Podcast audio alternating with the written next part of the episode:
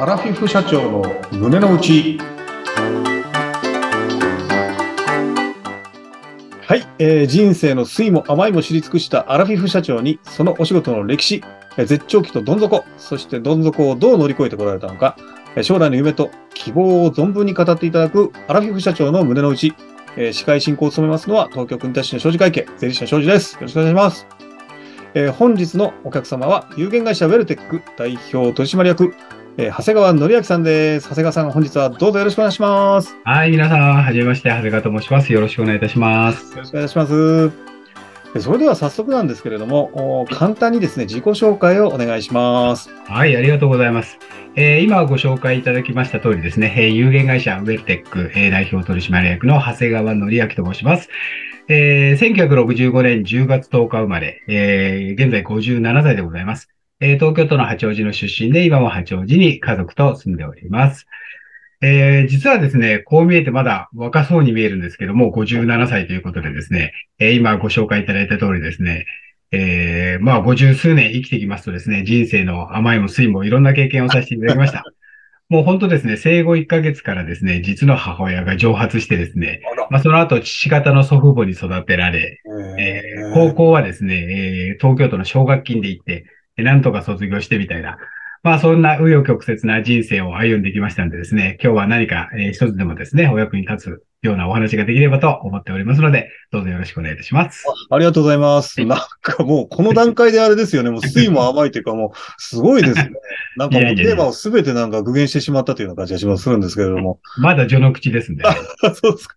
随分でもご苦労やっぱりされたんですね。あまあ、そう、まあ、まあ、苦労というかね、ええまあ、あの、生まれたというか育った環境が、まあ、そんなような環境だったんで、うーん。まあ、まあ、まあ、一般的に言えば、まあ、お金の苦労っていうんですかね。はい。はい、お金、まあ、裕福な家庭というよりも、むしろ、あの、生活保護を小学校の時から受けてたりとか、まあそんな家庭だったので、まあ、お金に関してはちょっと苦労があったのかなというような記憶はございますね。はい。それがやっぱりあれなんですかね？今のお仕事のなんかこう、糧というかね、原動力になられてるところもあるんですかね？そうですね。あの、もちろん影響してると思います。うーん。やはりこう大人になっていろいろか、えー考えたときで、振り返ってみたときにですね、やっぱりお金の大切さであるとか、うん、えーまあないことによる苦労な部分も含めてですね、まあそういうのは実体験でしてますので、やっぱそこは今の仕事に大きく、えー関係してきてると思います。そうですか。はいもうなんかもうこれからちょっと今のお仕事を聞くのがすごい楽しみなんですけど。はい、ありがとうございます。そうなんですけど、じゃあそうですね。あの、その続きというか延長線上で、はい。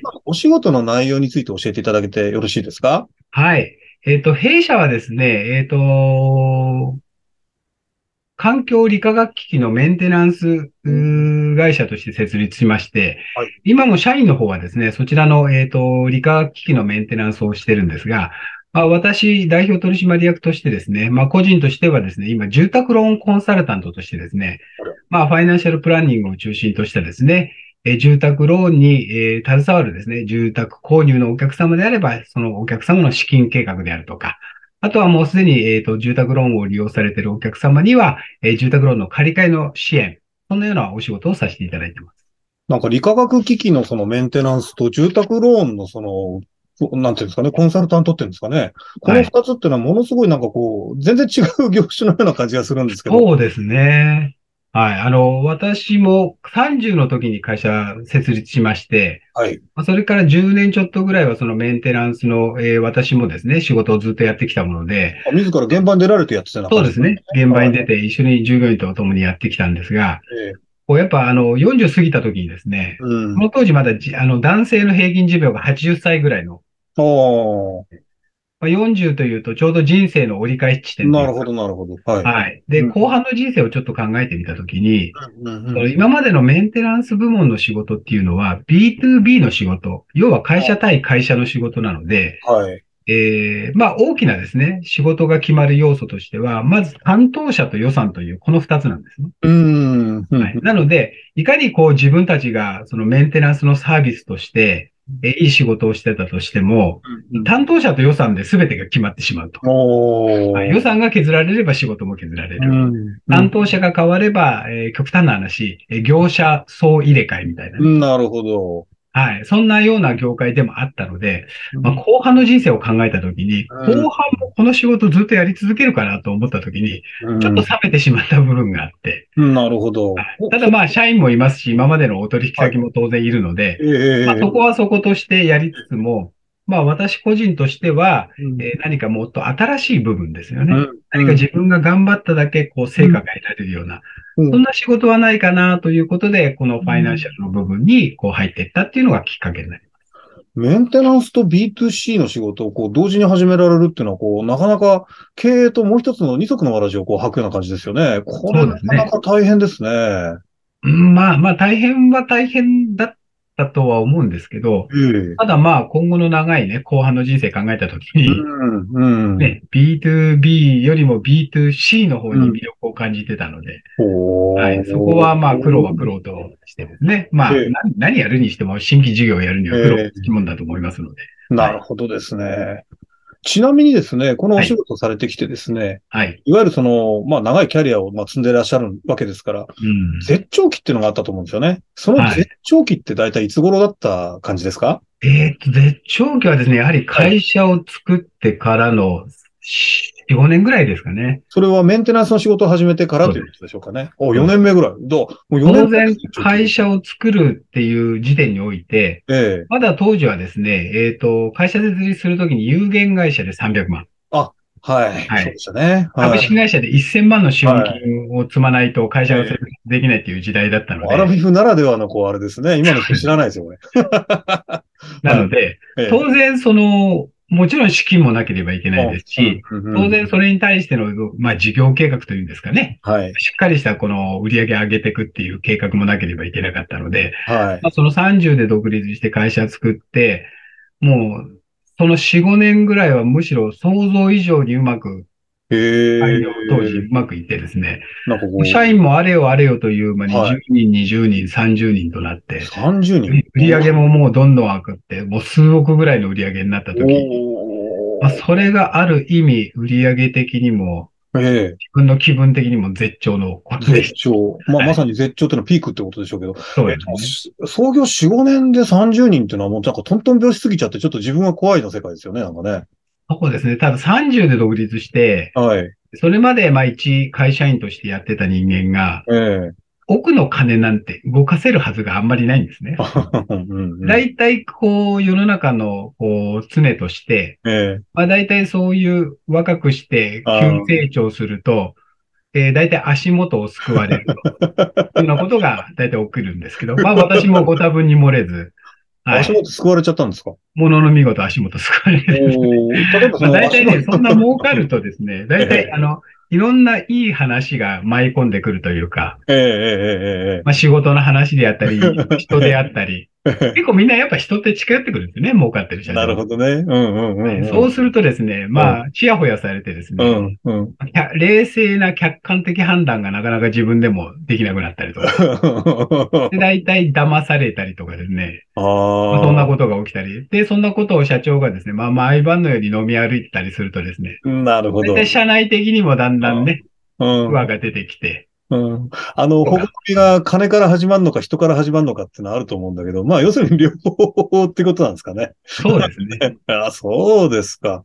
そうですね。で、まあ多分ご苦労されたと思って、そのご苦労の話はまたちょっとこれ次の、はいまあところで聞こうかなと思うんですけど、これ、こう、そうするとメンテナンスと B2C ともう一つ、その B2C の方ですよね。こちらの方の絶頂期っていうのは大体どの辺なんでしょうか、えっと、特にですね、はいと、絶頂期というか、うんうんえーおかげさまで常に右肩上がりの成長してますので、うん、うん、多分うん。絶頂期はこれからまだ迎えるんだと思います。はあ、その住宅ローンのコンサルティングのお話は、あの、お仕事は、もう本当にこれから、もうどんどんどんどんつ、もう常に絶頂期みたいな、そんな感じなんでしょうかね。そうですね。特にあの、ここ近年においては皆さんもご承知の通り、うん、うん。値上げラッシュがすごいですよね。ああ、そうですね。そして、あの、うん今朝のニュースでもやってましたけど、まあ、はい4月からも5000品目以上のものが値上がりになるとかまあ、、さらにまた。うんはい。ということで、うんかなり家計を圧迫している状態が昨年度ぐらいから非常に続いてますので、はい。うんやはりその中で、その固定費の見直し、毎月出てくる。うんでしかも固定費の中で一番金額が高いのが住宅ローンと言われてますので、ああ。まあ、そこの借り換え、見直しニーズというのはこれからも高まっていくんではないかなと思います。なるほど。時代のニーズにこう、きっちりがっちり、こう、合致してるっていうか、そなんかそんな感じなんでしょうかね。はいなるほどですね。ということは、まあ、常にこう、ニーズをこう、先取りされて、こう、ピークを迎えていくという、非常にこう、いい成長パターンに入ってると。いそうですね。はい。まだまだ人生これからですね。じゃあ、まだまだです。まだまだですね。はい で、ここでちょっとお話をお聞きしたいんですけれども、まあその絶頂があればどん底があると思うんですけど、はい今のお仕事のどん底、まあちょっとさっきね、メンテナンスの仕事の話で、なんかちょっと足元救われ系の話を聞きましたけれども、そのどん底っていうのは大体何歳ぐらいの時で、どんな感じだったんでしょうか？そうですね。30で独立して、やっぱ35、6ぐらいとかがやっぱどん底というか、あ、そうです4年でピークが来て、5、6年でどん底が来て、そんなも感う急に上がって急に下がったみじ、たいなジェッ。トコースターみたいな感じですね。まあそんな感じで、だんだんもう、その、ね、えっ、と、まあ私の場合は一番多かったのは、えっ、と、二重帳簿自分にされてたという。社員に20帳簿作られちゃったんですか？はい。うー、いや、あんまりそれも聞かないですね。二重帳簿って、え、ど、どういったことですか？要は社長には、ええ。いい帳簿が回ってくるわけですよ。あ、何、売り上げがいいとか、キャッシュがあるとか、そんな話？そうです、そうです。おうおうおうおう で、何？実際は、何それ、みんな抜いてたとか、そんな話なんですか？そうです。うー ええあ本当だったらもう裁判沙汰になってもおかしくないような、ちゃんとお金もどっかに違うところにちょっと流れてまして、被害金額いくらぐらいだったんですか？まあどうでしょう、正確には算出してま、ないですけど、まあ多分数千万人は言ってたんでしょう。数千万。その時ただもう30人ぐらい、なんか従業員さんいらっしゃったんですよね？そうですね、もう、えっと、なので最終的には従業員は私ともう一人しかいなくなったんですね。その何？そのお金を抜いてた人っていうのは、何？ごく一部だったんですか？それともみんなでこう、なんだろう、共謀したような感じなんですか？そうそもそも、はい。その、先ほどお話しした通り、会社設立の時に、ええー弊社有限会社で設立したんで、300万必要だったんですね。うん、うん。30歳の時に私ちょっと300万を用立てることができなくて、はい。ある、えー資金援助してくれる会社さんがいたんですね。ああ、なるほど。そちらの方から300万をお借りして、ええその300万を返済するまで、えええー売上の何パーセントかをその会社にさらにこう渡すっていうような約束でやってて。そこの会社の、えーうちの担当の方がちゃんとついてまして、うん、うん。でそ、の方の紹介で事務員入れたりしてたんですよ。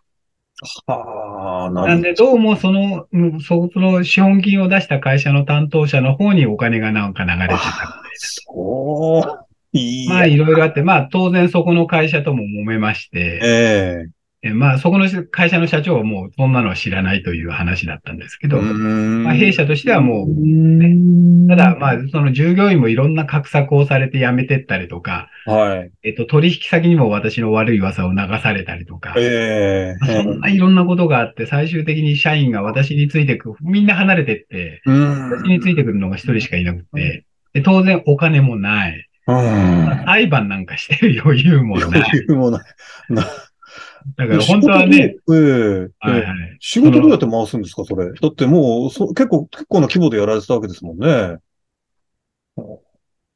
回しようがない。うん。あ回しようがないですね。あ。で、本当取引先からももう、私がもう完全ななんか悪者みたいになってたんで、ああ、そう。もう契契約終わりみたいなことを言われてたんですけど、あ、そうあの、私の、えっ、と、すごい、すごい、自自ら言うのもあれですけど、すごいところはとにかく運が強いんですね。なるほど、すごい。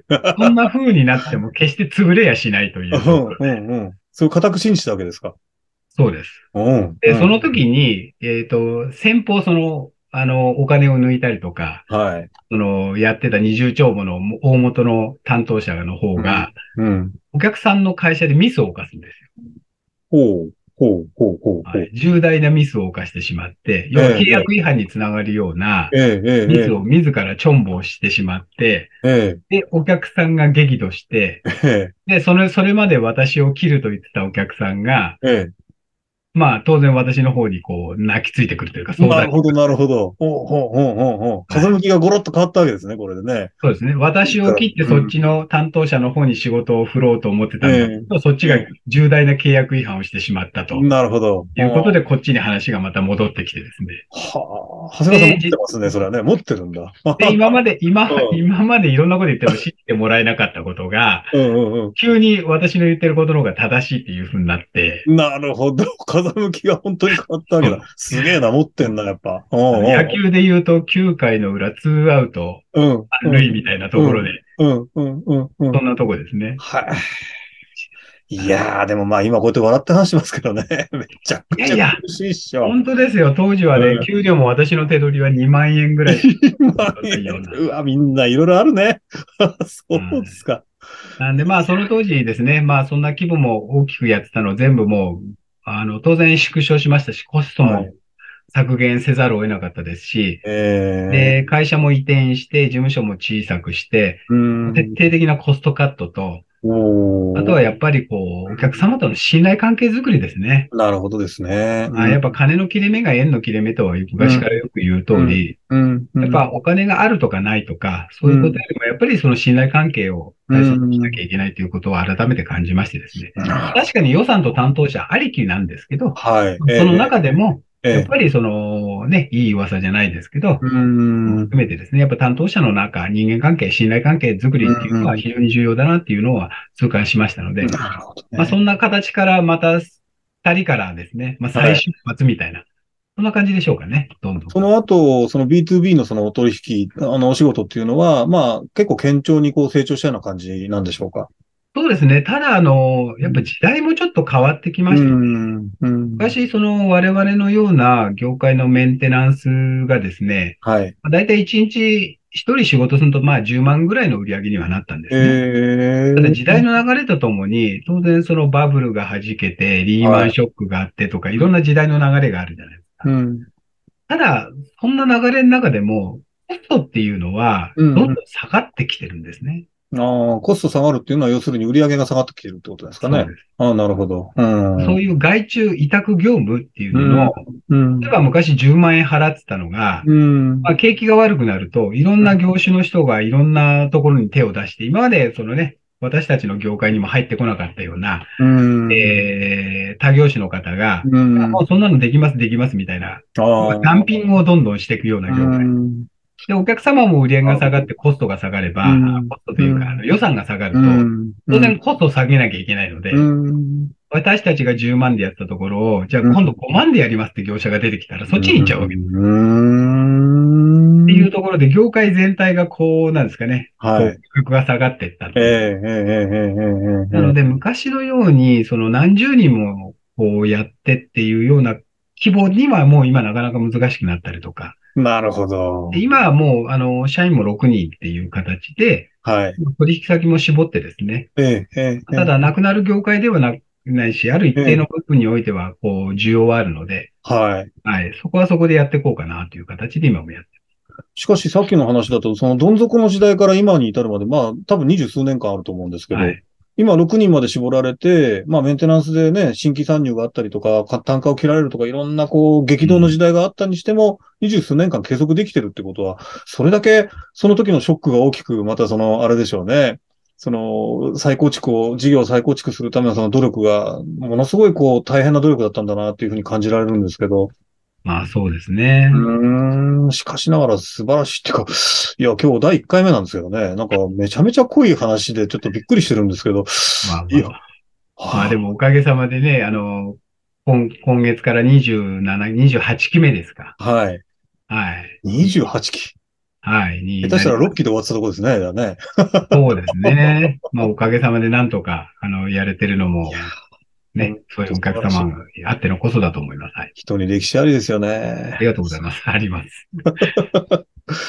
ちょっとガラッと話変わるんですけど、今までのそういうこう、いろんな経験を積まれて、人生経験積まれて、酸いも甘いもこう、体験してきた長谷川さんがですね、今お持ちのですね、将来の夢であるとか、お仕事の夢、いや、希望ですね。それから目標みたいなのがありましたら、今57歳、現在地、あの、現在地のね、57歳現在での将来の夢希望を教えていただければと思うんですけど。はい、ありがとうございます。そうですね。えー長年やっぱり会社経営してたっていう部分もありますし、はい。えーあとはその40過ぎてから、うんうん。ファイナンシャル部門を自分でこう始めてですね、うんうんうん今、住宅ローンコンサルタントとしてやってるとうんいうような、こう、経験からしてですね、なんて言うんでしょうね。やっぱり、こう、人の人生に携わる仕事、はい。はい、人の夢や目標達成に携わる仕事、うん。まあ、これをこの先もっとどんどんですね、えっ、と、うん充実させていきたいなって思うんですね。うえん。ー特にお金ってやっぱり重要なファクターで、はい。お金は全てではないですけど、うん。またなければダメなもんでもあるじゃないですか。うん。はい。お金があればいいってもんでもないけど、なき、なくてもダメなもん。うん。うん。だからお金はあくまでも私は道具だと思ってるうので、ん。うん。それを使うのはこう人じゃないですか。はい。だからその中でもっと大切になるのが、その人の考え方とか思考とかですね。うん。うん。そういうのが大切になると思うんですよ。うん。いくらお金があっても、例えば心がこうすさんでたら、うん。幸せなのかって言ったら決して幸せではないのかなと。はい。うん。はい。なので、やっぱ物心ともにこうはい幸せになるっていうんですかね。うん。はいうん。そういうのが重要だなっていうのを、やっぱ、こう、社長を長くやってたりとか、うん。えーこのファイナンシャルをもう二十数年やってたりとか、うん。うん。ともう、それは年々こう、思いが強くなってですね、うん。単純に例えば住宅ローンコンサルタントと言ったからといってですね、うんまあそのお金の資金計画を作ったり、うん。住宅ローンのコンサルをするだけで終わるっていうのではなくてですね、うん。やっぱそのお客様とかですね、うんクライアント様のその心の部分、はい。はい。例えばその人の人生に携わる仕事なので、うん。本当にどんな人生を送りたいのかとか、はい。どんな夢や目標を達成したいのか、うん。うん。そんなお話を十分聞いた上ですね、はい。聞いた上でですね、その目標達成に向けて、えトータルでですね、うん。何かコンサルティングできるような、そんなサービスを今後展展開しようかなと。もちょっと始めてる部分はあるんですけど、はい。非え充実してですね。で、これ、私一人だけではなかなかできない。ああ。当然、これ、例えば法人の、えー社長さんであれば、当然、はい庄司さんのような、はい。やはり優秀な税理士さん、はい会社の、ね、血液とも言われるお金、はい。まあ、これも重要なファクターの一つでありますし、はい。はいなんで、いろんな、いろんな方のご協力があった上での、はい。トータル、えーコンサルティングっていうのを私は目指したいなと。そんなふうなことを思ってます。なるほど。この先何年、こう、何歳ぐらいまでこういう仕事を続けていきたいと思ってます？いや、私は特に、その、決めてないんですね。おおおお例えば60になれば60になっただけの人生経験と、はい。私自身が見えるステージが多分変わってくると思うんですよ。うん、うん、うん。当然30の時に、会社作った時にこんなことなんか、こう、これっぽっちも考えてきた。そうです、とにかくお金を儲けようと。うん、うん。うん40になったらなったで今度人生の後半を考えるようにうなって、ん、うん今のような仕事になった。うん。50になったら50になった、60になったら60になった。そのというか時々によって、はい。自分の考えも変わるし、見えてくる経験、あの、景色も違うので、えー、特にこの先何歳までとは言わないですし、はい。はい、あの、私、どっちかというと仕事もプライベートも境を作らない方なので、楽しみながら仕事楽して、仕事してんだか遊んでんだか分かんないようなのが楽しいっていう感じなのなで、るほど。特に引退も決めてないです。あ、そうですか。なるほど。いやいやいやいや、なんていうかあれですね。あの、人生経験がこう、すべてこう、凝縮されて、こう、一点に向かって進んでるっていうような、そんな印象を受けました。なんかもう、素晴らしい。いや、ありがとうございます。れね、ミッションさんも含めてですけど、皆さんやっぱそれぞれいろんな経験されてるじゃないですか。はい。それが全てだと思うんですよね。うんやっぱりあの、し人の素晴らしい社長の本読んでも、どっかでやっぱ他人事じゃないですか。うん、そうですね。それよりもやっぱり自分でやってきたその辛い経験だとか嬉しい経験っていうのが、うん自分の血となりね、肉となってる。うんぜひ皆さんもね、ご自身の経験が全てなので、やっぱそこからこう、いろんなね、価値を見出していただければ、自信もつけられるのかなと思います。いやー、むちゃくちゃ共感できますね。いや、どうもありがとうございました。もうそろそろ時間になりましたので、はいあのこの辺でちょっと名残惜しいんですけど、はい今回は終わりにしたいと思うんですが、はい大変参考になりました。長谷川さんどうもありがとうございました。ありがとうございました。え、ご活躍を心から期待しておりますので、みんなで頑張っていきましょう。はい、ありがとうございます。ありがとうございます。アラフィフ社長の胸の内では、ご出演していただける、えーアラフィフ社長を、まあ、長谷川さんのような素敵なアラフィフ社長を絶賛募集しております。我こそはという社長さんは、ポッドキャストの番組ページから LINE 登録をしていただいて、ご連絡をいただければと思います。それでは次回をお楽しみにしてください。東京国立市の商事会計、税理士の庄司でした。またお会いできる日を楽しみにしております。失礼します。ありがとうございました。さよなら。